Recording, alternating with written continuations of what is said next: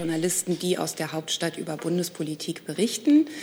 Unsere Aufgabe ist es vor allem hier Pressekonferenzen zu veranstalten und zu gewährleisten, dass ähm, Mitglieder des Vereins der Bundespressekonferenz und des Vereins der Auslandspresse hier ihre Fragen loswerden können. Wir freuen uns, dass auch in der Corona-Pandemie, in der wir das Streaming erlauben, Gäste zu uns kommen und dass wir eine Gebärdensprachdolmetschung haben, die uns der Fernsehsender Phoenix zur Verfügung stellt, die, die dort zu sehen ist in der Regel dreimal die Woche kommen wir hier zusammen zur Regierungspressekonferenz. Dazu begrüße ich heute Regierungssprecher Steffen Seibert und noch nicht ganz vollständig die Sprecherinnen und Sprecher der Ministerien. Wir glauben, dass das Auswärtige Amt oder wir erwarten, dass das Auswärtige Amt auch noch dazukommt. Ähm, Bevor wir wie so oft am Freitag zu den Terminen der Kanzlerin kommen, stellt sich heute eine neue Kollegin aus dem Verteidigungsministerium vor. Da machen wir einen kurzen Sitzplatzwechsel und Frau Krüger sagt ein paar Worte zu sich.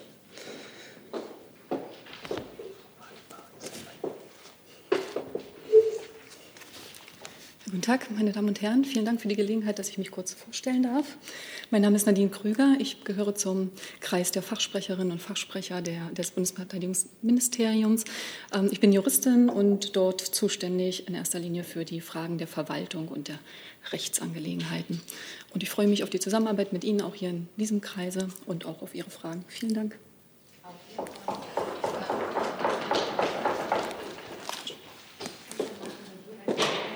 Hey Leute, Thilo hier. Unsere naive Arbeit in der Bundespressekonferenz und unsere wöchentlichen Interviews, die sind nur möglich, weil ihr uns finanziell unterstützt. Und damit das so bleibt, bitten wir euch, uns entweder per Banküberweisung oder PayPal zu unterstützen. Weitere Infos findet ihr in der Podcast-Beschreibung. Danke dafür. Dann machen wir weiter. Herr Seibert hat die Termine der Kanzlerin. Ja, einen schönen guten Tag. Es geht los mit dem kommenden Dienstag, 16. März. Da wird die Bundeskanzlerin an einer außerordentlichen Sitzung der Zukunftskommission Landwirtschaft teilnehmen. So war es auch schon beschlossen in der Auftaktssitzung dieser Zukunftskommission im September des vergangenen Jahres. Das Treffen dient dem Informationsaustausch über den Stand der Arbeiten dieser Kommission und die Bundesministerinnen Klöckner und Schulze sind ebenfalls eingeladen. Das Ganze ist nicht presseöffentlich und findet von 10 bis 11.30 Uhr per Videokonferenz statt. Diese Kommission soll als eine unabhängige Expertenkommission Vorschläge und Empfehlungen für die Landwirtschaft der Zukunft in Deutschland erarbeiten. Und sie wird diese Vorschläge im Sommer dieses Jahres vorlegen. Am Mittwoch dann 9.30 Uhr wie üblich die Sitzung des Bundeskabinetts unter Leitung der Bundeskanzlerin. Um 14 Uhr trifft sie dann virtuell mit den Mitgliedern des Sachverständigenrats zur Begutachtung der gesamtwirtschaftlichen Entwicklung zusammen. Man wird sprechen über die wirtschaftliche Lage in Deutschland, über die weitere konjunkturelle Entwicklung. Zugeschaltet werden auch die Bundesminister Scholz, Altmaier, Heil und Braun sein. Auch das ist ein nicht presseöffentlicher Termin. Wie jedes Jahr veröffentlicht der Sachverständigenrat vor dem Gespräch mit der Kanzlerin seine aktuelle Konjunkturprognose. Ähm, und das werden die Ratsmitglieder um 11 Uhr in einer virtuellen Pressekonferenz machen. Ebenfalls am Mittwoch, wie ich Ihnen am vergangenen Mittwoch schon angekündigt habe, werden die Kanzlerin und die Regierungschefs und Chefinnen der Bundesländer nochmal über das Thema der Einbeziehung der Hausärzte in das Impfgeschehen beraten. Das wird am Mittwochabend ab 19 Uhr in Form einer Telefonkonferenz stattfinden. Zu diesem Thema liegt ja eine Empfehlung der Gesundheitsminister vor. Für die Bundeskanzlerin kann ich sagen, dass es unser Ziel ist, schnellst, schnellstmöglich in einer Kombination von Impfzentren und Hausärzten den Impfstoff an die Bürger zu bringen.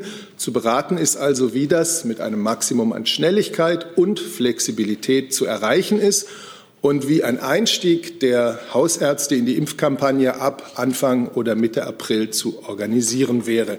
Dazu also eine Telefonkonferenz Mittwochabend ab 19 Uhr. Am Freitag dann, dem 19. März, nimmt die Bundeskanzlerin an einer Videokonferenz, per Videokonferenz am vierten deutsch-ukrainischen Wirtschaftsforum teil, ab 10 Uhr morgens. Sie wird ein Grußwort sprechen, ebenso wie der ukrainische Ministerpräsident Denis Schmihal. Und dann ebenfalls am Freitag ab 11.30 Uhr nimmt die Kanzlerin dann im Schloss Bellevue an der Ordensverleihung des Bundespräsidenten an Dr. Özlem Türeci und Professor Dr. Uğur Şahin äh, teil. Sie werden ausgezeichnet mit dem Großen Verdienstkreuz mit Stern des Verdienstordens der Bundesrepublik Deutschland. Es wird eine etwa halbstündige Veranstaltung sein. Der Bundespräsident wird dabei eine Ansprache halten. Und das hatte Bellevue ja auch schon bekannt gegeben. Ich habe noch eine Terminankündigung, die allerdings kein Termin der Bundeskanzlerin ist. Ähm, vom 19. bis 21. März findet mit Update Deutschland ein Hackathon mit anschließendem Umsetzprogramm unter der Schirmherrschaft des Bundeskanzleramtes statt. Das schließt an an den Erfolg des Hackathons Wir versus Virus aus dem Vorjahr. Äh, Dabei wurden viele digitale Lösungen mit gesellschaftlichem Mehrwert entwickelt, zum Beispiel die digitale Beantragung des Kurzarbeitergeldes oder die Vernetzung der Gesundheitsämter. Und Ziel von Update Deutschland ist es nun, das Potenzial in der Zusammenarbeit zwischen Zivilgesellschaft, Verwaltung und vielen weiteren Akteuren weiter auszuschöpfen. Es wird ein 48-Stunden-Sprint sein. Ähm, und dabei werden diese Herausforderungen dann mit schon bestehenden Lösungen zusammengebracht oder es werden neue digitale Lösungen gemeinsam mit Start-ups und der digitalen Community entwickelt. Die vielversprechendsten Lösungen nehmen an einem sechsmonatigen Umsetzungsprogramm mit Unterstützung der Bundesregierung teil. Schon jetzt nehmen neben den Bundesministerien bei Update Deutschland eine ganze Reihe von Landesregierungen und schon jetzt mehr als 35 Kommunen teil. Damit bietet es also wirklich eine Möglichkeit für ein neues Format der ebenenübergreifenden Kooperation direkt mit der Zivilgesellschaft. So, und dann hätte ich noch eine Sache, die ich gleich dranhängen würde. Sie passt auch zu dem Thema Corona, das uns ja sicher auch gleich noch beschäftigen wird.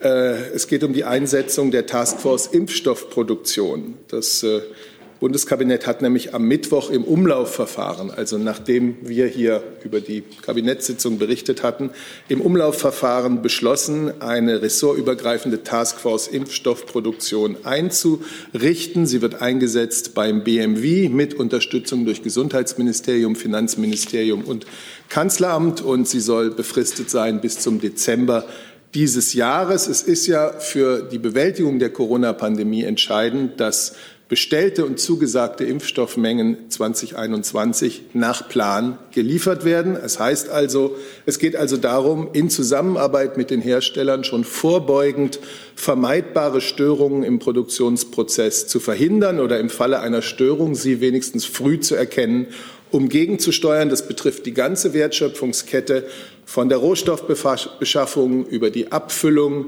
der Impfstoffe bis zur der Lieferung der erforderlichen Nebenprodukte oder des Impfzubehörs. Die Taskforce ist unter anderem mit folgenden Aufgaben betraut. Ähm, Monitoring der Produktion der Impfdosen in Deutschland und Europa, einschließlich Vor- und Nebenprodukte. Fördern und Anreizen von Impfstoffproduktionskapazitäten in Deutschland für eine langfristig verlässliche Versorgung von Deutschland auf Grundlage einer bis zum 1. Mai dieses Jahres zu erstellenden Konzeptvorlage. Priorisieren der erforderlichen Maßnahmen der Bundesregierung mit dem Ziel, diese dann zu einer raschen Entscheidung zu bringen und mit marktwirtschaftlichen Instrumenten umzusetzen die Taskforce soll zentraler Ansprechpartner für Wirtschaft und für die Europäische Union in diesen Fragen sein und die deutschen Interessen in der EU-Taskforce einbringen. Und sie soll engen Kontakt mit den zuständigen Stellen der Länder halten. So viel dazu. Danke dafür. Es waren jetzt mehrere Termine, die schon das Thema Corona haben. Da ich erwarte, dass es dazu auch andere Aspekte geben wird, wäre mein Vorschlag, kurz durch die restlichen Termine zu gehen. Ähm, am Dienstag Stiftung Zukunftskommission Landwirtschaft sehe ich keine Fragen. Mittwoch Sachverständigen. Doch. Frau Herzog, Entschuldigung. Na, ja, jetzt. Ähm, plant die Kanzlerin noch vor der Bundestagswahl konkrete Umsetzungsschritte, zum Beispiel zu Preisaufschlägen für Fleisch im Supermarkt für mehr Tierwohl? Ich habe es jetzt ehrlich gesagt akustisch nicht richtig verstanden. Konkrete Umsetzungsschritte, ja. wenn Sie es einfach noch mal wiederholen würden. Ja, neuer Anlauf. Also plant die Kanzlerin noch vor der Bundestagswahl konkrete Umsetzungsschritte, zum Beispiel zu Preisaufschlägen auf Fleisch im Supermarkt für mehr Tierwohl? Das ist zunächst mal eine Frage, die Sie an das Ressort, die sich an das Ressort richtet. Äh, ich kann Ihnen da jetzt heute für das Bundeskanzleramt nichts sagen, aber das Ressort kann dazu sicherlich Stellung nehmen. Ja, das Sehr gut. Das Ressort ist allerdings. Genau, aber wie wir das so üblich haben, ist das Ressort sozusagen zugeschaltet, hat Ihre Frage gehört und wird darauf eingehen. Weitere Fragen dazu sehe ich nicht. Dann nochmal Mittwoch, Sachverständigenrat Gesamtwirtschaftliche Entwicklung sehe ich nicht. Die Ministerpräsidentenkonferenz würde ich nachher aufnehmen. Freitag Videokonferenz Deutsch-Ukrainisches Wirtschaftsforum sehe ich keine Fragen. Und zur Auszeichnung mit dem Verdienstkreuz für die BioNTech-Gründer sehe ich auch keine Fragen. Dann sind wir quasi bei den Terminen, die mit Corona zusammenhängen und damit auch beim Thema Corona. Ich starte mit einer ganz äh, einfach organisatorischen Frage des Kollegen Arne Delfs. Er fragt, wird es nach der Videokonferenz eine Pressekonferenz der Kanzlerin geben? Er nennt es Impfgipfel. Ich vermute, er meint die Ministerpräsidentenkonferenz. Ja, also die Telefonkonferenz der, der Ministerpräsidenten am Mittwochabend. Ich gebe dazu Anfang der Woche die Details bekannt. Ich kann es heute so noch nicht sagen. Dann es ist eine, um, nur wenn wir im Organisatorischen sind, es ist eine, eine Telefonkonferenz. Das heißt, es ist nicht so, dass beispielsweise der regierende Bürgermeister oder der bayerische Ministerpräsident dazu äh, im Kanzleramt sein werden. Das ist eine andere Situation. Dann sind wir bei Fragen aus dem Saal. Herr Jung. Also aber zu dieser Taskforce Impfproduktion zwei Fragen. Ähm, Sie hatten ja die Ziele genannt. Die Prüfung der Freigabe von Patenten ist keine Aufgabe bzw. kein Ziel der Taskforce, korrekt? Das ist äh, keiner der Punkte, die ich Ihnen hier nennen kann als die Schwerpunkte der Arbeit der Taskforce. Aber wir haben ja zu diesem Punkt auch mehrfach äh, gesprochen und äh, da hat sich die Haltung der Bundesregierung auch nicht verändert. Nachfrage? Woran ich bloß noch mal erinnere, ich habe es vorhin nicht gesagt, das ist mein Versäumnis, aber ich würde gerne beim Modus bleiben, eine Frage plus Nachfrage. Ich nehme Sie gern wieder auf die Liste, wenn Sie mhm. mehr haben. Und äh, zu dieser Taskforce schreiben Sie auch, die Einsatzgruppe wird äh, durch einen neu eingerichteten Staatssekretärausschuss äh, komplementiert. Warum übernimmt dort der Vorstand der Bundesanstalt für Immobilienaufgaben den Vorstand? Was hat, was hat ein Immobilienexperte mit Impfproduktion zu tun? Ich würde das Bundeswirtschaftsministerium äh, unterdessen äh, sozusagen organisatorischer Obhut, ja, die Taskforce arbeitet, vielleicht äh, bitten, sich dazu zu äußern. Äh, es geht sicherlich nicht um die Kompetenzen im Bereich des Immobilienmanagements, aber nichtsdestotrotz äh, ist mit Dr. Christoph Krupp äh, für die Leitung dieser Taskforce eine hochkompetente Persönlichkeit gefunden worden. Genau, ich kann dazu gerne noch ergänzen. Also es gibt ja eine eine Struktur die, dieser neuen Taskforce, die zum einen besteht aus dem Staatssekretärsausschuss unter Leitung von Staatssekretär Feich, dem Wirtschaftsstaatssekretär aus unserem Haus.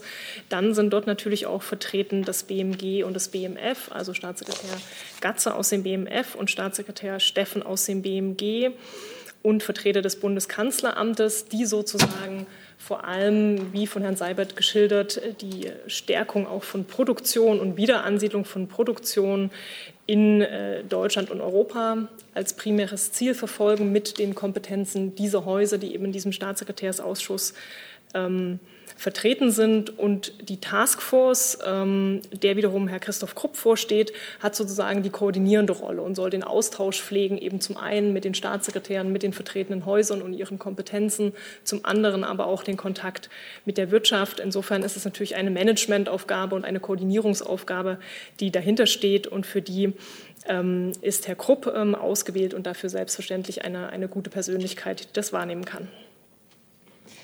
Die nächste Frage hat Herr Rinke. Ja, geht an Herrn Seibert. Ähm, wenn die Kanzlerin und die Ministerpräsidenten über die Einbeziehung der Hausärzte sprechen am Mittwoch, müssen Sie eigentlich auch wissen, welche Impfdosenmengen überhaupt zur Verfügung stehen, weil nur dann eine Einbeziehung der Hausärzte Sinn macht. Jetzt gibt es Berichte, dass AstraZeneca seine Lieferungen schon wieder kürzen will und gleichzeitig die US-Regierung sich aber weigert, AstraZeneca-Dosen aus den USA nach Europa und damit auch nach Deutschland zu liefern. Ist die Bundeskanzlerin eigentlich auch hier aktiv, um bei der amerikanischen Regierung eine Freigabe für die Lieferung dieser AstraZeneca-Dosen zu erhalten? Also grundsätzlich liegt ja schon seit dem letzten Jahr äh, die sozusagen internationale Besorgung von äh, Impfstoffen in den Händen der Europäischen Kommission, die dies für die Mitgliedstaaten organisiert und dabei natürlich engstens mit den Mitgliedstaaten und auch mit der Bundesregierung zusammenarbeitet.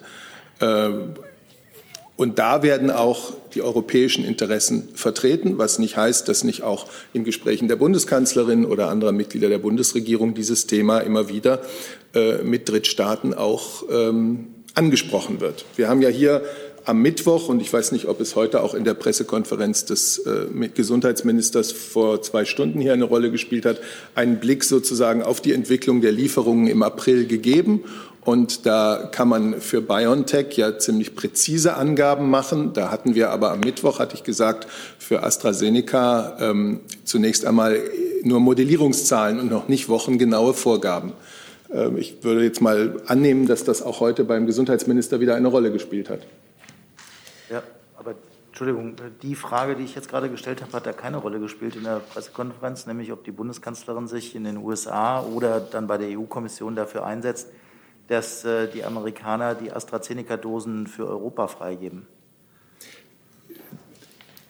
Also, ich habe gesagt, die Europäische Kommission vertritt an diesem Punkt die Interessen der europäischen Mitgliedstaaten, wie sie es seit Beginn der Pandemie oder seit Juni was die Impfstoffbesorgung ähm, betrifft, tut. Sie steht da dabei in engstem äh, Kontakt, gerade auch mit der Bundesregierung natürlich. Und dennoch ist dieses auch ein Thema, das wir in bilateralen Gesprächen, äh, dass die Bundesregierung in bilateralen Gesprächen anspricht. Frau Herzog, ist das richtig? Haben Sie auch auf der Corona-Liste? Ist das richtig? Es geht um die Abschlagszahlungen. Wenn Sie, wenn Sie ein bisschen näher ja? ans Mikro gehen könnten, wäre prima. Es geht um die Abschlagszahlungen. Ähm, die laufen ja seit heute wieder nach dem Betrugsverdacht. Ähm, dazu eine Frage an das BMWI. Können Sie inzwischen genau sagen, wie der Betrug ablief und welche Lücke im System ausgenutzt wurde und ist diese Lücke jetzt gestoppt? Und dann hätte ich noch eine weitere Frage. Ja, genau. Also ich nehme vielleicht erst einmal zu den Abschlagszahlungen Stellung. Diese laufen seit heute wieder. Die waren kurzfristig äh, eingestellt oder angehalten aufgrund von Betrugsfällen. Seit heute Morgen laufen sie wieder in vollem Umfang. Die regulären Auszahlungen sind ja zu keiner Zeit angehalten gewesen. Und ähm, damit ist jetzt sozusagen die Auszahlung ab heute wieder vollumfänglich ähm, gestartet. Die kurzfristige Unterbrechung äh, der Abschlagszahlung war rechtlich notwendig und auch geboten und hat sich so ergeben, diese Notwendigkeit im Austausch mit den strafrechtlichen Ermittlungsbehörden, dem BSI und auch dem Bundesfinanzministerium um eben hier zunächst einmal äh, etwas Sachverhaltsaufklärung betreiben zu können und Wiederholung von Betrugsfällen künftig zu verhindern. Vielleicht auch noch mal ein paar Zahlen. Ähm, seit heute Morgen ähm, läuft das System wieder. Wir sind bei äh, den Auszahlungen seit November bei insgesamt 9,6 Milliarden Euro, die an die Betroffenen überwiesen wurden. Und ähm, wir können heute auch noch eine weitere gute Mitteilung machen, dass auch das reguläre Verfahren für die Überbrückungshilfe 3 heute anlaufen kann. Also das reguläre Fachverfahren der Länder wird anlaufen, dann über das Wochenende weiter konkretisiert werden, sodass damit dann alle Programme, die wir aktuell an Corona-Hilfen haben, dann auch in den Zuständigkeiten der Länder liegen und überführt sind und damit alle Fachverfahren äh, dann auch angelaufen sind. Dann zu Ihrer zweiten Frage zu den Verdachtsfällen. Es gibt einige wenige Verdachtsfälle, zu denen die strafrechtlichen Ermittlungen aber weiterlaufen und andauern, sodass ich Ihnen jetzt hier auch keine Auskunft geben kann über Verhaltensmuster oder, oder Verdachtsmuster, die hier äh, ähm, zutage getreten sind, denn das würde die strafrechtlichen Ermittlungen äh, behindern. Da bitte ich um Verständnis, dass ich zu diesen Punkten angesichts der laufenden strafrechtlichen Ermittlungen keine Auskunft geben kann. Ähm, es ist richtig, dass wir uns Gedanken machen, natürlich ähm, weitere Sicherheitslinien einzuziehen. Es gibt ja schon vorhandene Sicherheitslinien. So erfolgt ähm, bei den Selbstantragstellern, den Direktantragstellern ein automatischer Datenabgleich mit den Finanzamtdaten. Und bei den prüfenden Dritten, bei den Antragstellungen über die prüfenden Dritten, ähm, muss der prüfende Dritte als Steuerberater sich ja an einem zweistufigen Verfahren ähm, authentifizieren und eben äh, dann mit seiner Berufshaftung die Gewährleistung für die Richtigkeit aller Angaben machen. Es geht jetzt eben darum, auch nochmal Parameter näher zu definieren und zu umreißen, ähm, die geprüft werden bei den Abschlagszahlungen, aber auch bei den Bewilligungsstellen um sozusagen einen sogenannten Fraud-Index zu erstellen und schneller rauszufiltern, wenn da Unregelmäßigkeiten auftauchen.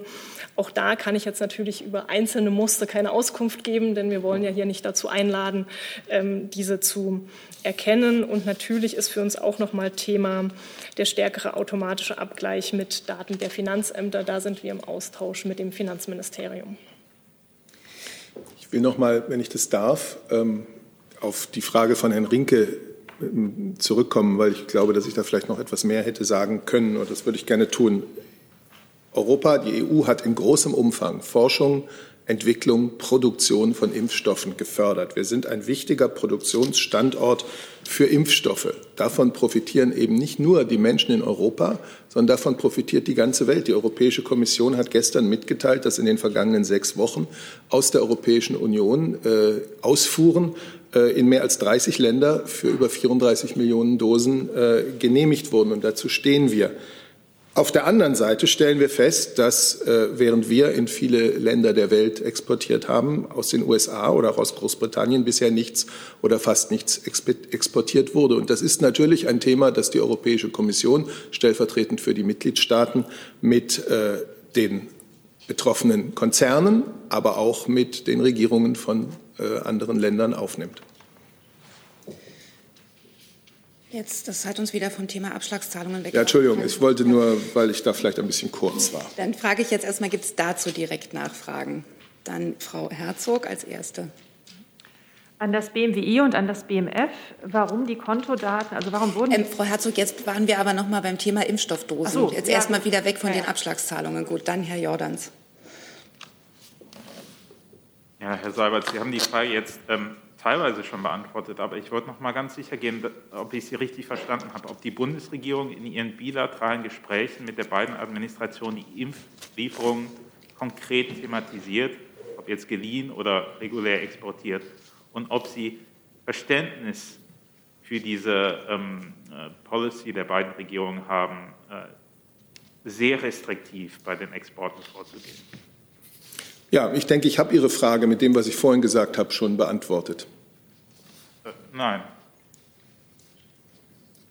Doch, es ist sowohl Gegenstand äh, der Gespräche der Europäischen Kommission, die dafür für uns alle 27 zuständig ist, wie auch, dass es etwas ist, was natürlich die Bundesregierung äh, auf verschiedenen Ebenen auch thematisiert. So. Und äh, ansonsten habe ich die Bedeutung, die Europa als Produktionsstandort, Entwicklungsstandort und Produktionsstandort für, für Impfstoffe hat und auch als Exporteur von Impfstoffen den USA gegenübergestellt, die ein sehr bedeutender Produzent von Impfstoffen sind, aber eben kein Exporteur. Als nächstes erstmal, ja. ich kann Sie gerne noch mal auf die Liste nehmen, Herr Jordans. Als nächstes Frau Konert. Genau, ich fragte jetzt auch noch mal konkret dazu. Also äh, es wird ja auch am wenigsten bisher moderner der Impfstoff ähm, geliefert nach Deutschland. Was sind denn da die Hintergründe? Ist der Grund, dass es ein US-Unternehmen ist oder wie kann man das erklären?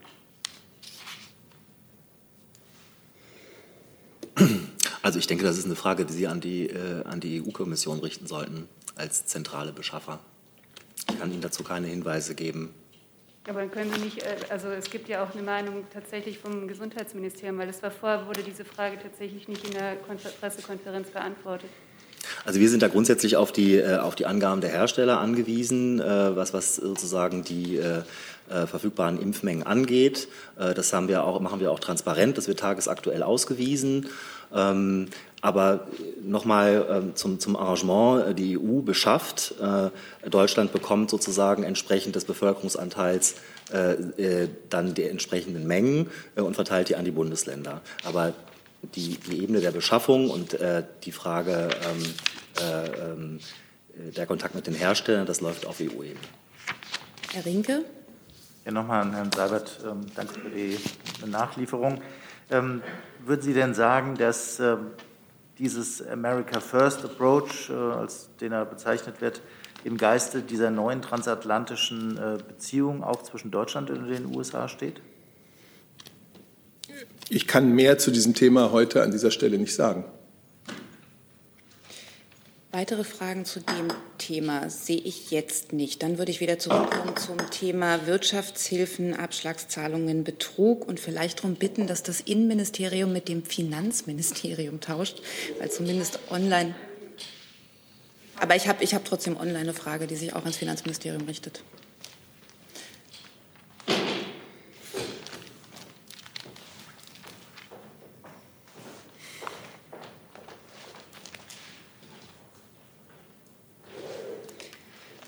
Zwar fragt Philipp Vetter von der Welt, ähm, das Finanzministerium trifft es zu, dass sich das BMF bei Anträgen auf Corona-Hilfen, die von prüfenden Dritten gestellt werden, gegen den routinemäßigen Abgleich mit Daten der Finanzämter ausgesprochen hat. Wenn ja, warum? Ja, wir haben am Mittwoch schon äh, zu dem Thema hier äh, gesprochen. Äh, das äh, BMW hat ja bereits auch am Mittwoch hier in der Pressekonferenz ausführlich erläutert, welche Maßnahmen getroffen worden sind, um Betrug äh, so weit wie irgend möglich ähm, auszuschließen. Das sind äh, verschiedene Maßnahmen in, auf verschiedenen Stufen, also bei der Antragstellung, während der Bewilligung, vor der Auszahlung, jetzt äh, wurden die Auszahlungen äh, wieder aufgenommen. Das äh, BMF hat das BMW gebeten, die Auszahlungen nur wieder aufzunehmen, wenn dies auch sichergestellt ist, also wenn sichergestellt ist, dass kein Betrug oder Betrug so weit wie möglich ausgeschlossen wird. Das wurde uns zugesichert und auf dieser Grundlage werden jetzt die Auszahlungen wieder vorgenommen. Also man kann sehen, dass diese Maßnahmen, um, umfassende Maßnahmen ergriffen worden sind. Gleichzeitig wird an dem Punkt der IBAN-Überprüfung, darüber hatten wir ja auch am Mittwoch schon gesprochen, äh, gearbeitet äh, mit Hochdruck. Ähm, äh, in Teilbereichen ist das auch schon fertiggestellt von Seiten der Landesfinanzverwaltung und jetzt müssen noch Arbeiten mit sagen auf Seiten der Länder noch vorgenommen werden, um diese auch zu nutzen. Herr Reitschuster dazu? Ja, das ist genau das gleiche Thema. Wie genau stellen Sie bei äh, diesen äh, unabhängigen Dritten sicher, dass die wirklich Steuerberater oder Wirtschaftsprüfer sind? Wie wird das überprüft? Danke. Dann würde ich ans Telefon. Das kann ich vielleicht noch mal ausführen. Zugleich verweise ich auch noch mal auf die sehr umfassende Ausführung von meinem Kollegen hier in der vergangenen äh, Pressekonferenz. Ähm, es ist so, wir haben das System der sogenannten prüfenden Dritten ja eingeführt, um eine Sicherheitslinie einzuziehen. Prüfende Dritte sind Steuerberater, Wirtschaftsprüfer oder Rechtsanwälte, die so, sozusagen mit ihrer berufsständischen Haftung hier auch Gewähr für die Daten ähm, einnehmen müssen. Dann gibt es ein zweistufiges Registrierungsverfahren, ähm, um überhaupt Anträge stellen zu müssen. Die prüfenden Dritten müssen sich zuerst registrieren und mit ihrem jeweiligen Berufsregister, dem Nachweis der Authentifizierung, ähm, anmelden über die ähm, Online-Plattform Überbrückungshilfe-unternehmen.de. Dann erfolgt eben der Abgleich und die Prüfung der Daten. Und es wird dann eine, ähm, eine, eine PIN-Nummer äh, postalisch zugesendet, mit der ich mich dann in einem zweiten Schritt nochmal registrieren muss und nochmal ähm, die Anmeldung vornehmen muss, sodass eben zwei Stufen eingezogen sind, um das zu prüfen. Und ich hatte ja schon dargestellt, es geht jetzt natürlich darum, auch nochmal ähm, stärker zu gucken, welcher, welcher Fraud-Index muss äh, aktiv werden, wenn Unregelmäßigkeiten auftauchen. auftauchen. Ähm, das äh, wird jetzt äh, umgesetzt und ist für die heutigen äh, wieder an, Anfahren der Abschlagszahlung auch schon teilweise geschehen. Ähm, man muss natürlich sagen, die wenigen Verdachtsfälle, die jetzt in den strafrechtlichen Ermittlungen liegen, zeugen von hoher krimineller Energie, sodass äh, kein System wahrscheinlich hundertprozentige Sicherheit gewährleisten kann. Aber natürlich äh, müssen wir alles dafür tun, es so weit wie möglich zu verhindern.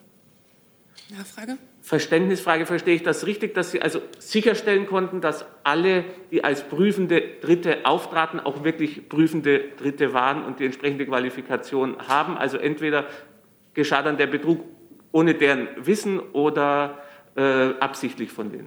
Also diese Schlussfolgerung kann ich Ihnen hier jetzt nicht offiziell äh, machen, weil ich damit ja Verdachtstatbestände oder etwaige Straftaten benennen würde. Das kann ich angesichts der laufenden Ermittlungen nicht tun. Aber der erste Teil ist wie gesagt, das Verfahren ist so, dass es ähm, in dieser zweistufigen Registrierung erfolgt und der Nachweis äh, des, des Berufsregistereintrages erfolgen muss und das auch abgeglichen wird, ähm, mit welchen betrügerischen oder, oder absichtlichen Vorgehen vorge äh, etwaig vorgegangen wurde, bitte ich um Verständnis. Das ermitteln gerade die strafrechtlichen Ermittlungsbehörden. Der Kollege Vetter von der Welt fragt noch mal nach zum Thema Datenabgleich. Hat sich das Finanzministerium bislang gegen den IBAN-Abgleich bei Anträgen prüfender Dritter ausgesprochen? Ich habe ja eben schon ausgeführt, äh, dass wir eine Vielzahl von Maßnahmen eingeführt haben, um da größtmögliche Sicherheit äh, herzustellen, äh, dass auch weiterhin daran gearbeitet wird, weitere Maßnahmen einzuführen. Dazu gehört eben auch dieser IBAN-Abgleich an dem mit Hochdruck gearbeitet wird. Und da sind wir uns mit dem BMW einig, dass wir alle Möglichkeiten nutzen wollen, die es gibt. Und dazu gehört auch dieser IBAN-Abgleich. Danke. Dann schaue ich noch mal hier in den Saal. Weitere, weitere Fragen zum Thema Abschlagszahlung Wirtschaftshilfe sehe ich nicht. Corona ist aber weiterhin das Stichwort. Herr Rinke. Eine Frage an Herrn Seibert zum Thema Öffnungsstrategie. Muss man nicht eine Woche nach den Entscheidungen von der Ministerpräsidentin der Bundesregierung sagen, dass man vielleicht äh, zu weit gegangen ist äh, bei den Öffnungen. Zum einen gibt es ja Zahlen, dass die Neuinfektionen sich äh, bei den Kitas zum Beispiel äh, stark ausbreiten. Und äh, Frau Dreyer hat heute angekündigt, schon eine wahrscheinliche Rücknahme der Öffnungsbeschlüsse für den Einzelhandel. Ist das nicht ein Zeichen dafür, dass man zu früh losgeprescht ist angesichts der letzte Woche absehbaren Steigerung der Neuinfektionszahlen? Also ich will mir jetzt Ihre Schlussfolgerung hier nicht zu eigen machen. Es war bei der letzten Ministerpräsidentenkonferenz allen Beteiligten schon klar, dass wir keineswegs in einer komfortablen Lage sind, sondern in der Lage, dass äh, die Inzidenzzahlen durchaus vermuten lassen, dass dass, äh, dass die Mutationen sich stärker und weiter dominant durchsetzen werden. Das kann man jetzt, glaube ich, sagen, dass das äh, nahezu geschehen ist, dass sie das Infektionsgeschehen dominieren werden und dass äh, darin vielerlei Gefahren liegen.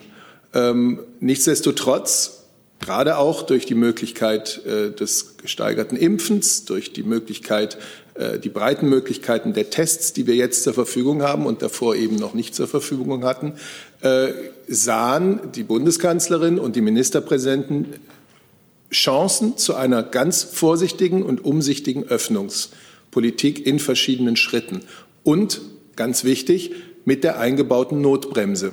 Und äh, was wir jetzt erleben, also eine Zunahme des Anteils der Virusmutationen, die das Geschehen dominieren, ähm, ein, Infektion, ein, ein Inzidenzwert, der jetzt national wieder bei über 70 liegt, ähm, steigende Inzidenzen vor allem auch in den jüngeren ähm, Altersgruppen, die ja in der Tendenz weniger von schweren Verläufen betroffen sind. Aber dennoch, wenn es da viele Infizierte gibt, dann kann es auch mehr schwere, mehr tödliche Verläufe geben. Und die Langzeitfolgen von Covid-19 können eben auch 30, 40 und 50-Jährige erreichen. Das sehen wir. Und deswegen ist es absolut richtig, dass alle Öffnungsschritte, die derzeit erfolgen, mit absoluter Vorsicht und Umsicht erfolgen müssen. Äh, also was der Präsident des Robert Koch Instituts, glaube ich, auch heute hier wieder gesagt hat, Schutzmaßnahmen bleiben unbedingt notwendig. Maske tragen, Abstand halten, das alles bleibt strikt anzuwenden. Das Homeoffice, äh, die Arbeit von zu Hause ist äh, ein ganz, ganz wichtiges Mittel und bleibt es auch. Das ist das, was wir heute sicherlich sagen können. Und äh, die nächste reguläre Verabredung haben die Ministerpräsidenten und die Kanzlerin ja für den 22. Mai, äh, Entschuldigung, 22. März. Und da werden sie natürlich äh, die Schlüsse aus der Entwicklung bis dahin ziehen müssen.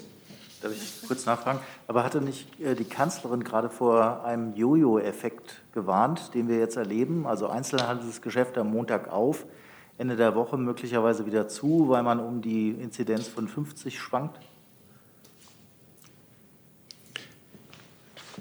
Ja, natürlich wollen wir nicht äh, im großen Stil Öffnungen, die man dann im großen Stil wieder zurücknehmen muss. Die Notbremse ist ein ganz wichtiges Mittel und die Notbremse besagt ja implizit, dass tatsächlich bei Überschreiten der Notbremse über eine bestimmte Zahl von Tagen hinweg Öffnungsmaßnahmen auch wieder zurückgenommen werden können. Wir sollten uns immer bewusst sein, dass es in unserer Hand liegt, äh, diese dritte Welle möglichst flach zu halten und sie nicht äh, mit ganz, ganz steilen Zahlen nach oben schießen zu lassen. Und das hängt an unser aller Verhalten am Arbeitsplatz, äh, im privaten Bereich, in der Art und Weise, wie wir jetzt verantwortungsvoll mit den Öffnungen, die begonnen haben, umgehen. Herr Jordans? Ja, ich möchte da auch nochmal anknüpfen. Der Chef des RKI hat ja auch gesagt, dass man äh, alle notwendigen Schutzmaßnahmen nutzen sollte, ähm, um die Infektionen in Kitas und Schulen ähm, gering zu halten. Aber ein Jahr nach dem Start der Pandemie gibt es immer noch kein Testkonzept für Kinder und kaum Lüfter für Schulen. Also aus Berlin wissen wir, es gibt teilweise pro Schule ein bis zwei Lüfter. Plant denn die Bundesregierung eine Taskforce Kinderschutz oder zumindest so viel Geld für Lüfter und Schultests auszugeben, wie sie für die ähm, Lufthansa ausgegeben hat?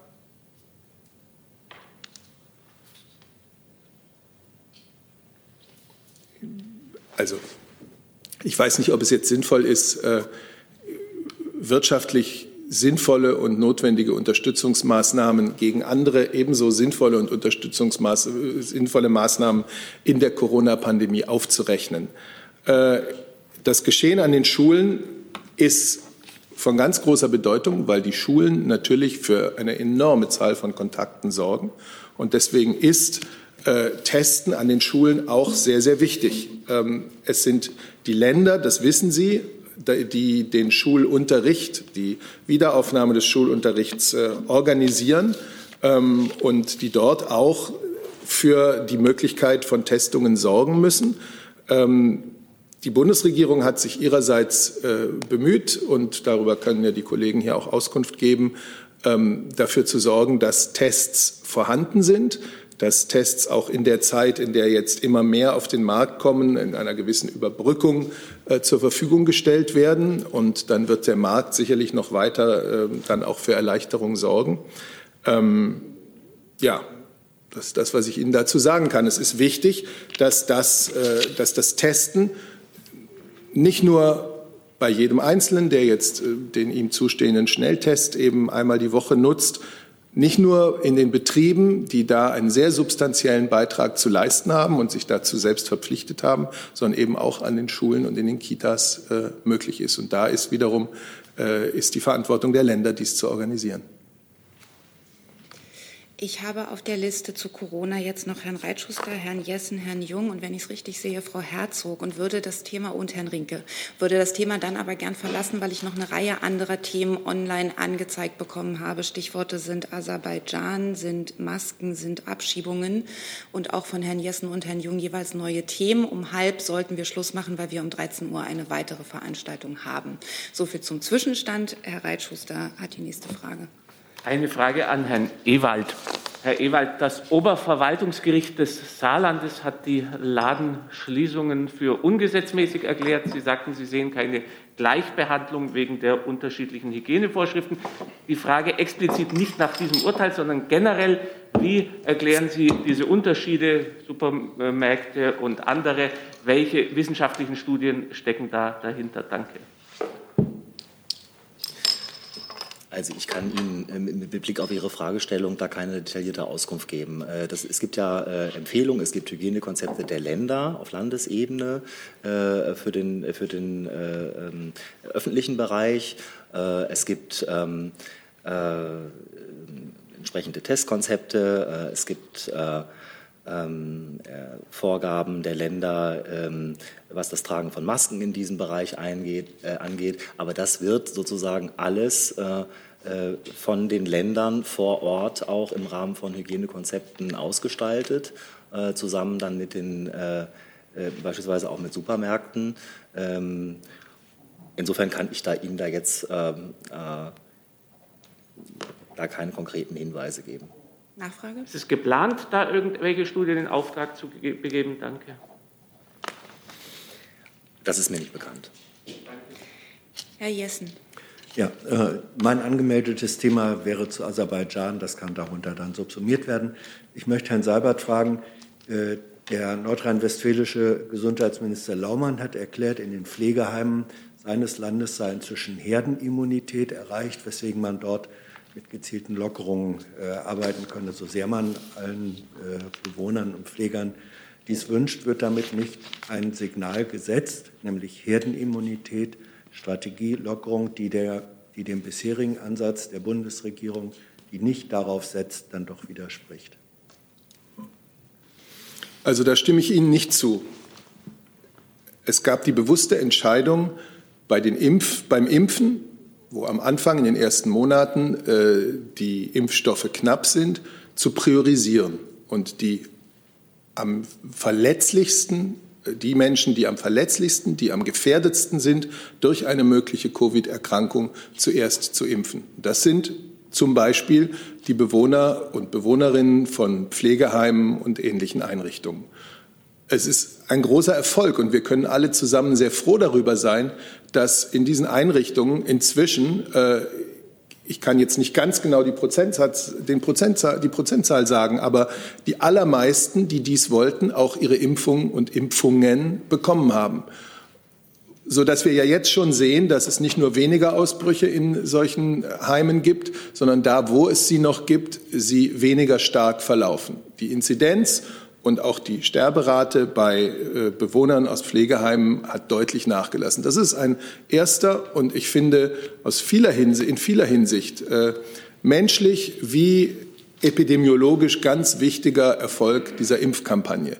Dass das in den Heimen natürlich dazu führen soll, ähm, die extrem schwierigen Bedingungen, die dort in den vergangenen Monaten geherrscht haben, wo die Menschen äh, doch unter starker Isolierung gelitten haben, diese, äh, diese Verhältnisse wieder zu lockern, das ist doch genau der Sinn äh, dieser Impfpriorisierung und der Konzentration beim Impfen auf genau diese Gruppe in den ersten Wochen und Monaten. Vielleicht habe ich mich da missverständlich ausgedrückt. Ähm, diesen Sinn, äh, das hatte ich gesagt, bestreitet ja niemand, sondern unterstützt eigentlich jeder. Die Frage war, ob mit dem Begriff der Herdenimmunität, der da verwendet wurde, nicht äh, dann letztlich doch strategisch, strategische Ansätze unterstützt werden, die sagen, dann schützt einfach die Risikogruppen besonders und wenn das geschehen ist, könnt ihr für alle anderen aufmachen. Das ist ja sozusagen, so wird dieser Begriff dann ja doch auch kommuniziert. Das also ich kenne jetzt die Äußerung von Minister Laumann nicht. Äh, so wie Sie sie zitieren, bezieht sie sich auf die Pflegeheime. Das ist ja keine, wie auch immer definierte Herdenimmunität für ganz Deutschland. Insofern verstehe ich jetzt nicht den, äh, verstehe ich jetzt nicht den Streit um dieses Wort und würde das jetzt auch nicht weiter kommunizieren wollen. Unsere Absicht als Bundesregierung bleibt es, äh, bei der Impfkampagne so schnell es geht, so schnell die Vorräte es erlauben, und die Lieferungen, die eintreffen, es erlauben, voranzukommen und bis zum Ende des Sommers allen Deutschen, die es wollen, allen Menschen in Deutschland, die das wollen, auch ein Angebot äh, zum Impfen machen zu können. Daran arbeiten wir und da sind wir zuversichtlich. Frau Herzog. Ja, etwas anderes Thema, aber auch Corona, und zwar die Frage an Herrn Seibert ob bei den ähm, MPKs auch die Frage der Durchsetzung der Corona-Regeln ähm, ab und zu mal eine Rolle spielt. Ähm, denn Länder und Kommunen müssen das ja durchsetzen und es ist ja eine etwas offene Frage, wie weit die Regeln vor Ort eingehalten werden oder auch durchgesetzt werden. Gut, da die Regeln ja zumeist in Landesverordnungen zu fassen sind, ist es dann auch Sache der Länder, die Durchsetzung zu organisieren, den Grad und die sozusagen ja, den Grad der Durchsetzung, die Mittel, die dabei angewendet werden, äh, auch in ihren Ländern zu organisieren. Da kann ich für die Bundesregierung hier keine Auskunft geben. Aber darüber tauschen Sie sich auch nicht aus in diesen Runden. Es hat inzwischen, ich habe sie nicht gezählt, aber so viele äh, Beratungen zwischen Bund und Ländern in der Pandemie gegeben. Da hat auch das Thema der Durchsetzung bei verschiedenen, an verschiedenen, äh, in verschiedenen Momenten mal eine Rolle gespielt, ja. Herr Rinke? Ich hätte eine Frage ans Innenministerium.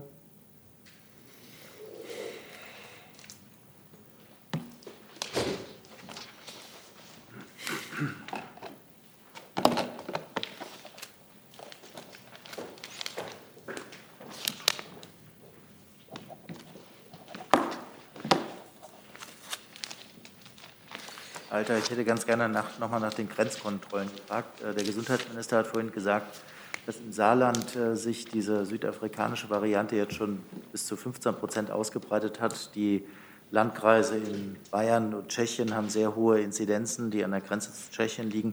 Deswegen würde ich Sie mal nach einer Bilanz der Grenzkontrollen fragen. Also ist das ein Zeichen dafür, dass die eigentlich nicht effektiv waren, wenn sich die Virusvarianten, die es in Tschechien oder anderen Nachbarländern gab, äh, jetzt so weit ausgebreitet haben? Oder wie würden Sie das interpretieren?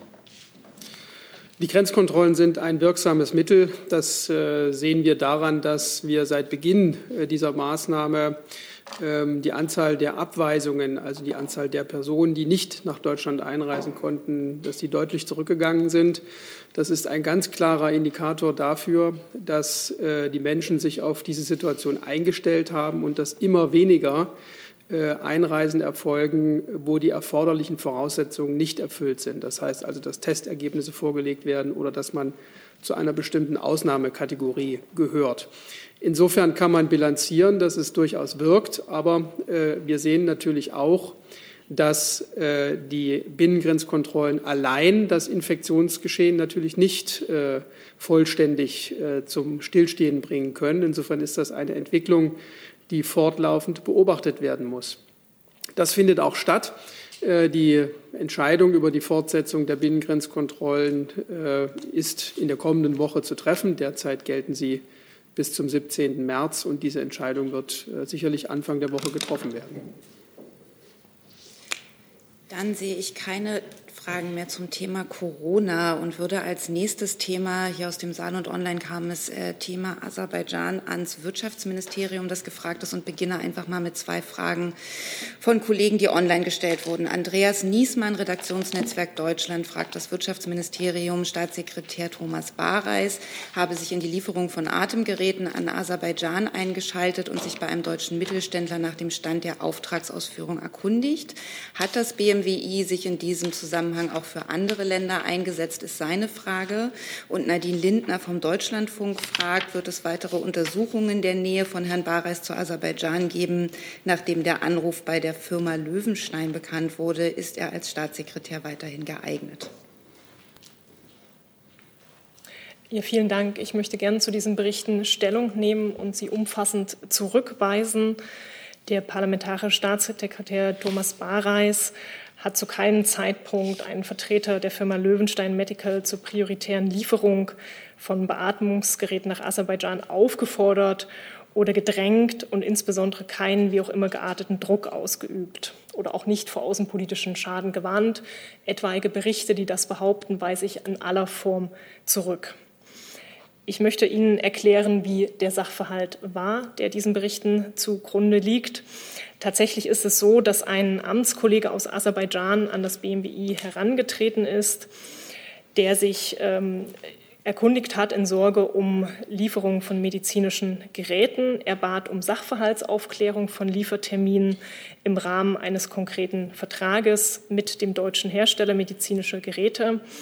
Dieser Bitte folgend hat der Staatssekretär Bareis telefonisch Kontakt zu dem Unternehmen aufgenommen geklärt, wie äh, die Liefertermine sind und diesen reine Sachverhaltsinfo dann an das Unternehmen weitergetragen und im Übrigen eben auch darauf verwiesen, dass die Vertragspartner sich ja auch untereinander austauschen können. Ich möchte auch darauf hinweisen, dass in der Zwischenzeit auch das Unternehmen selbst, äh, die hier in der Berichterstattung genannte Firma Löwenstein Medical Care, sich geäußert hat und die Berichte ebenfalls zurückgewiesen hat. Also auch das Unternehmen hat nochmal erklärt, dass Berichterstattung über Ausübung von Druck ähm, nicht zutreffend ist. Wenn es hierzu Fragen gibt, würde ich dann natürlich an das Unternehmen verweisen, aber ich möchte noch mal auf die inzwischen erfolgte Erklärung des Unternehmens selbst hinweisen. Gibt es dann noch Fragen dazu hier im Saal? Herr Reitschuster? Aserbaidschan generell, ja? Na, nee, nee, schon. Also wir sind jetzt schon dann, bei dem Thema. Aserbaidschan. Mhm für neue Themen ansonsten gerne melden, dann nehme ich sie auf die Liste. Herr, Herr Jessen zu dem Thema? Ja, äh, Frau Baron, zur, zur, ähm, um es zu verstehen, in früheren Berichten hatte es geheißen, die Firma habe berichtet äh, von Druck. Ist es jetzt so, äh, dass die Firma sich da missinterpretiert äh, fühlt oder nimmt sie ihre ursprüngliche Darstellung zurück? Sagen jetzt also beide Seiten, es hat zwar ein Gespräch gegeben, aber keines, das in irgendeiner Weise ähm, prioritäre Lieferung verlangt hätte und Druck ausgeübt hätte. Also wie gesagt, diese Frage müssten Sie dann auch nochmal an das Unternehmen selbst richten, die ja dazu auch Stellung genommen haben und sich geäußert haben. In der Berichterstattung möchte ich noch mal darauf hinweisen, wurde aus Unternehmensvertretern zitiert. Ähm, das ist ja vielleicht eine etwas andere Quellenlage, als wir sie jetzt haben. Aber wie gesagt, wenn Sie wissen wollen, wie die, das Unternehmen sich im Wortlaut äußert, dann gern noch mal danach fragen. Sie haben aber heute inzwischen erklärt, dass Sie die Berichterstattung zurückweisen, dass Druck ausgeübt worden sei. Dann habe ich eine technische Frage, da das Ganze sich im Rahmen offenbar eines Telefonats abspielte. Werden solche Telefonate in irgendeiner Weise normalerweise dokumentiert, aufgezeichnet oder werden hinterher Protokollnotizen ähm, angefertigt? Mag ja sein, dass Firmenkreise sich dann nochmal mit anderen Erinnerungen dokumentiert zu Wort melden.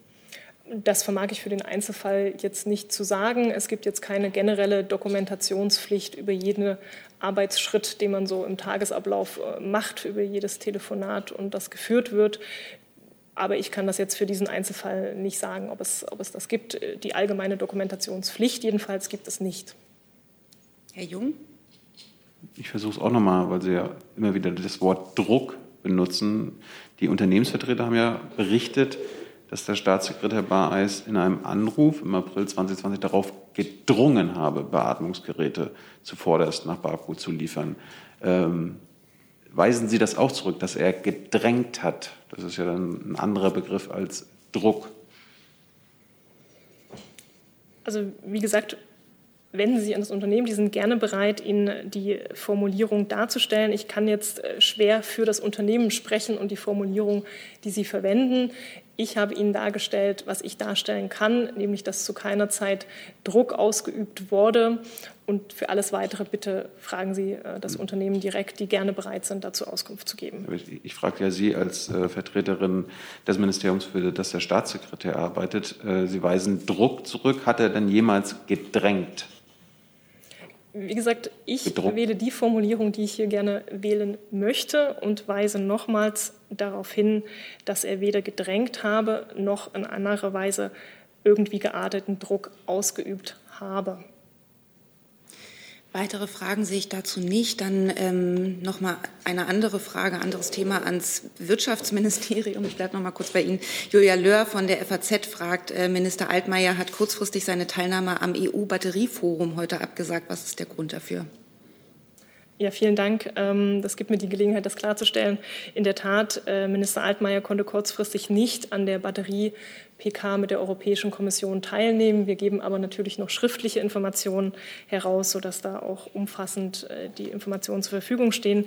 Er hat kurzfristig ähm, mit einem Telefonat äh, mit Herrn Kerry aus den USA geführt und aufgrund der Kurzfristigkeit haben sich leider beide Termine überschritten, überschnitten, sodass er ähm, leider nicht an der Batterie-PK teilnehmen konnte, sondern eben das Telefonat äh, mit den US-Vertretern geführt hat.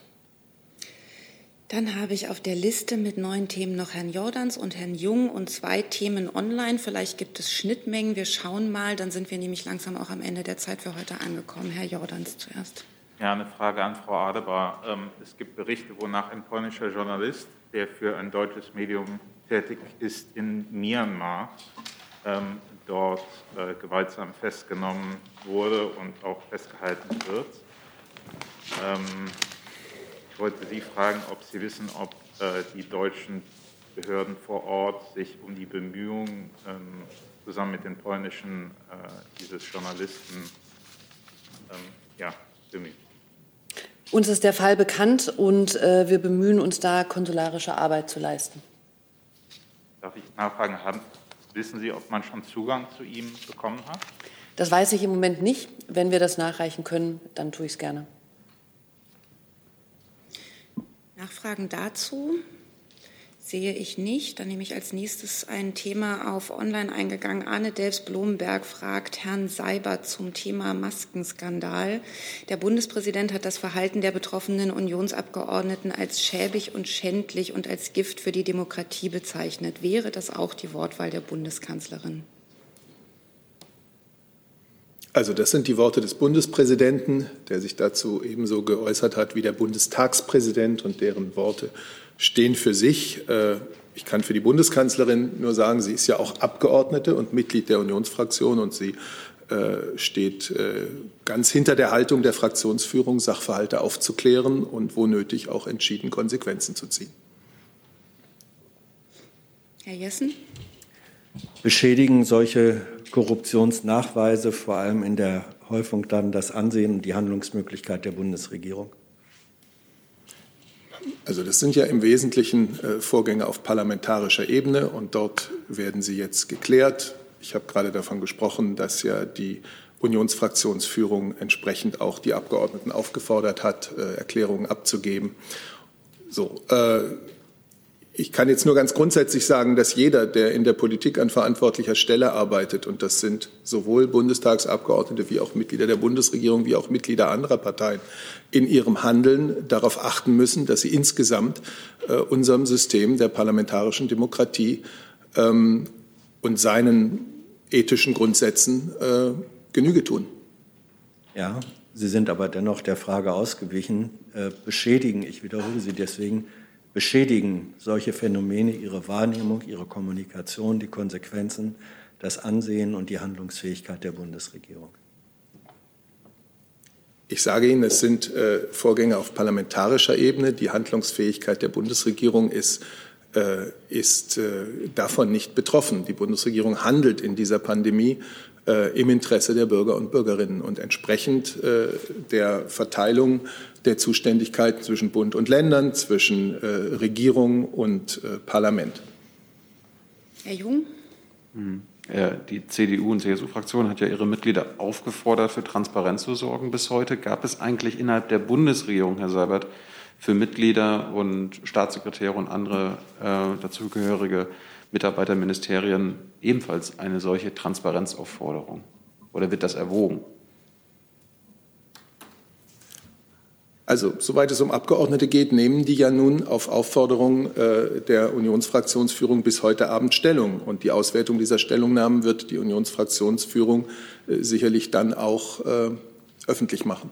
Aber ich rede jetzt über nicht die Mitglieder der Fraktion, sondern die Mitglieder der Bundesregierung und äh, die dazugehörigen Staatssekretäre und Mitarbeiter. Gab es innerhalb der Bundesregierung eine Transparenzaufforderung? Nein. Warum nicht?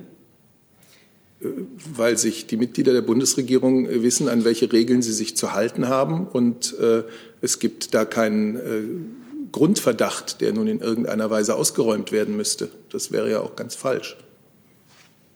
Florian Neuhahn von ZDF hätte dazu noch, also das war noch die Nachfrage dazu, die Kanzlerin eben auch als Abgeordnete wird also auch ihre Erklärung abgeben oder wird sie das bis 18 Uhr tun, war die Frage.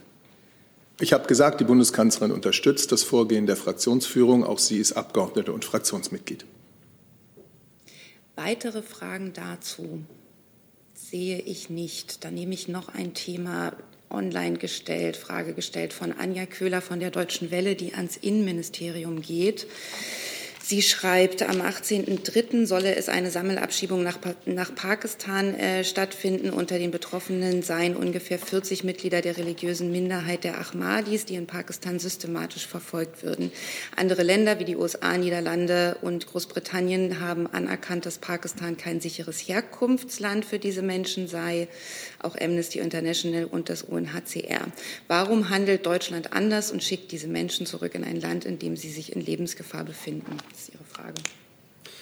Also zunächst mal nehmen wir zu konkreten Abschiebungsmaßnahmen natürlich keine Stellung, insbesondere nicht im Vorfeld, um auch den Erfolg der Maßnahme nicht zu gefährden. Äh, aber ganz unabhängig von Ihrer konkreten Frage äh, kann ich äh, noch mal hervorheben, dass Abschiebungen ähm, erfolgen, nachdem die zuständigen Behörden die Ausreisepflicht von Personen festgestellt haben und im Rahmen dessen wird in jedem individuellen Einzelfall geprüft, ob eine Abschiebung in das jeweilige Zielland in Frage kommt. Da gibt es äh, Berichte über die Situation in den jeweiligen Ländern. Dort gibt es ganz klare Entscheidungskriterien für die Ausländerbehörden, auch für das Bundesamt für Migration und Flüchtlinge. Und auf dieser Grundlage wird dann entschieden. Weitere Fragen dazu sehe ich nicht. Dann sind es jetzt noch Herr Jung und Herr Reitschuster mit jeweils neun Themen. Ich habe ein Thema für das Finanzministerium.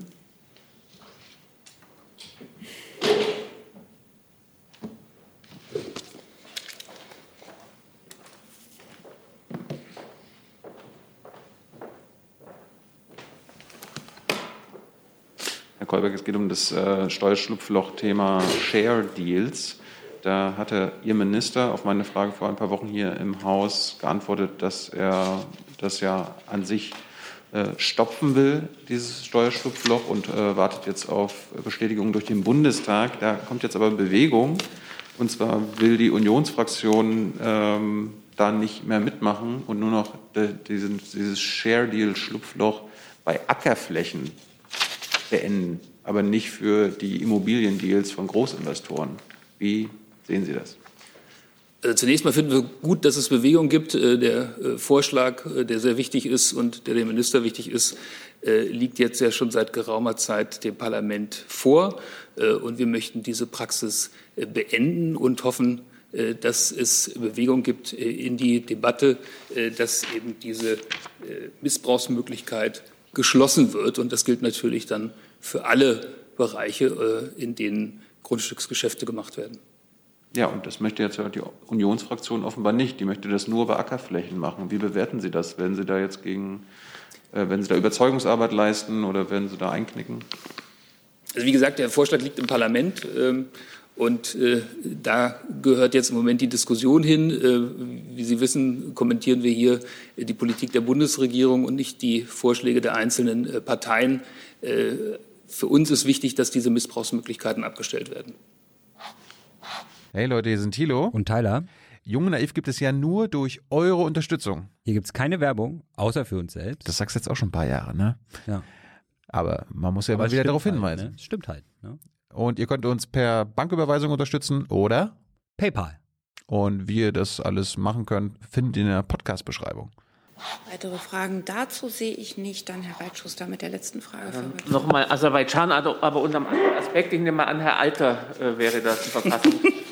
Tut mir leid, ja, ich wollte es schon per Handzeichen zeigen. Aber vielleicht auch Herr Seibert. es fast befürchtet. Dann warten Sie bitte, bis wir dann nochmal die Plätze Sorry. getauscht haben.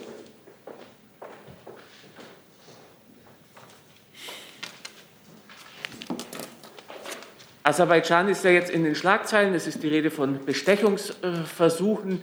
Wie äh, gehen Sie mit solchen Versuchen der Einflussnahme um? Ich nehme mal an, der Verfassungsschutz ist da äh, zuständig. Wie bekämpft man die?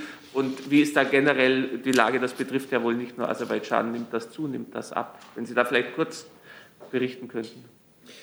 Also ganz grundsätzlich ist es so, dass äh, Bestechung und Bestechlich Bestechlichkeit, das sind Straftaten. Und wenn die festgestellt werden, dann sind die entsprechend zu verfolgen. Ähm, davon muss man jetzt noch mal unterscheiden, ob das äh, Fälle im Einzelfall sind oder ob da eine Strategie dahinter steckt aus einem anderen Staat. Ähm, äh, in der Tat ist es so, dass solche Einflussversuche, falls sie stattfinden, von den Sicherheitsbehörden sehr genau beobachtet werden. Ähm, da gibt es ja vielfältige Formen. Äh, zu Aserbaidschan konkret äh, müsste ich jetzt noch mal recherchieren, ob es da konkrete Aussagen zu gibt. Äh, in jedem Fall äh, würden solche Dinge in den Verfassungsschutzberichten natürlich mit aufgenommen. Äh, Der äh, jüngste Verfassungsschutzbericht ist noch aus dem Jahr 2019 oder für das Berichtsjahr 2019 und der äh, Verfassungsschutzbericht äh, für das Jahr 2020 ist noch nicht vorgestellt. Insofern kann ich das jetzt im Einzelfall noch mal prüfen, aber habe keine generelle Aussage jetzt dabei. Nachfrage? Können Sie dann nachliefern, ob es neue Tendenzen Ja, das mache ich. Ich bedanke mich. Danke. Also. Dann sehe ich keine weiteren Fragen mehr. Ich danke unseren Gästen fürs Kommen und wünsche Ihnen schon mal ein schönes Wochenende.